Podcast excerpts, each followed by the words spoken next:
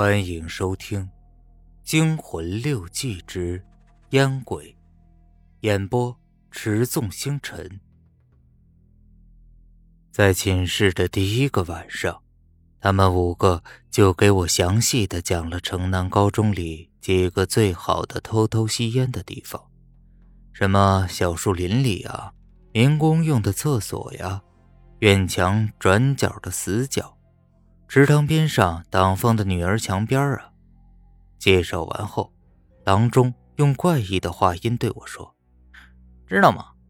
你是刚进学校的，还不了解这个学校有多变态。刚刚毕业那个年级，有个学生就是吸烟的时候被学校的四大名捕逮到了，呃，是第四次被逮到的，要开除他。那个学生可真他妈酷，干脆就自杀了。你可要当心啊！”那最好行动的时候，我们几个一起，安全第一呀！我嗯了一声，心想到：这个学校真的有这么变态吗？还是注意一点吧。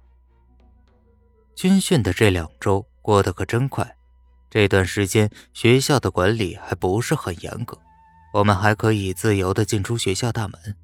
军训结束了，开始正式的课程。坐在教室里。美人坐在我的旁边，用她的肘关节碰了碰我说：“哎，哥们儿，现在最可怕的时候才刚开始，你以后要当心了。我们的班主任就是学校的四大名捕之一李总啊。”我诧异的问：“啊，李总，他是什么人？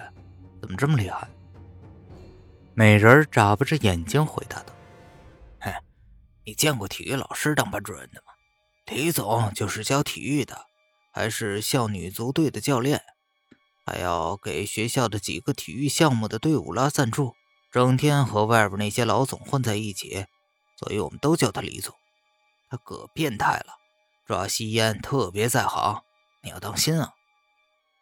还好，高一的课程对我来说还算简单，晚自习刚过一半的时间，我就没有什么事可做了。这个时候，我发觉。自己那不可救药的烟瘾又上来了，我打了个哈欠，伸了个懒腰，坐在我前面的道沟，会意的转过头来冲我笑了一下。我一抬头，看见讲台上那个秃头中年人李总狠狠地瞪了我一眼，眼神就像是一把锋利的刀子一样，似乎能把我的五脏六腑给看穿。我的烟瘾被李总的眼神给吓回去了。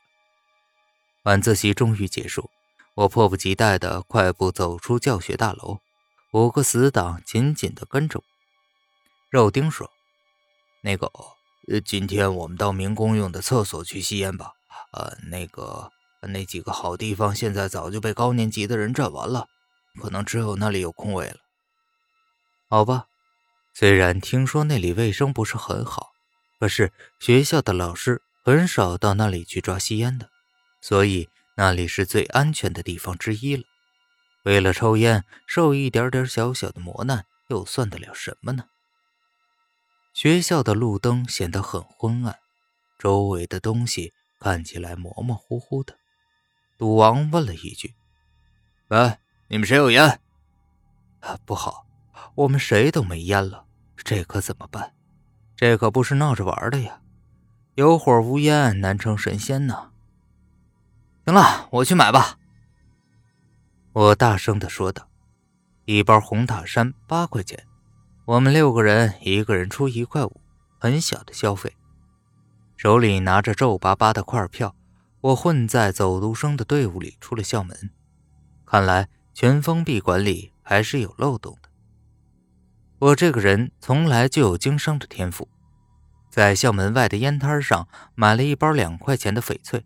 然后找老板送了个红塔山空盒给我，我把翡翠一只只的插进红塔山的烟盒里，哼哼，买趟烟我就赚了五块五，又是一天的小炒了。我随着人流混进学校，跟着五个兄弟来到民工专用的厕所旁。这个厕所因为是专门修给在学校里建设新宿舍的民工用的，修得很简单，甚至连一盏灯都没有。黑漆漆的，郎中对我们说：“哥们儿，里面只有五个蹲位，外面要有人望风。从今天起，我们轮流在外面望风。今天我就吃点亏，你们进去好好享受吧。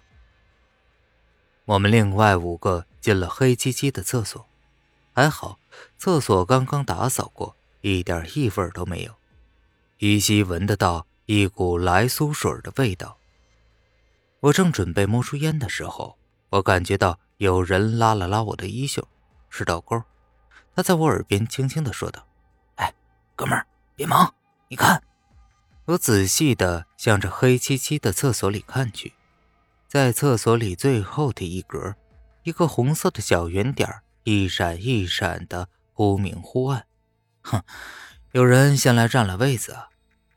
我走到这个人的旁边，慢慢的蹲下，然后摸出打火机，啪嗒一声，厕所里顿时出现了昏暗的光亮。我借着这一刹那的光亮，向我旁边的这个家伙望去。啊！还好是个学生模样的人，不是老师，更不是四大名捕当中的任何一位。这个学生模样的人脸色苍白，白的有点不正常，仿佛像一张纸一样。他正贪婪地抽着手中的烟，根本不在乎我向他看。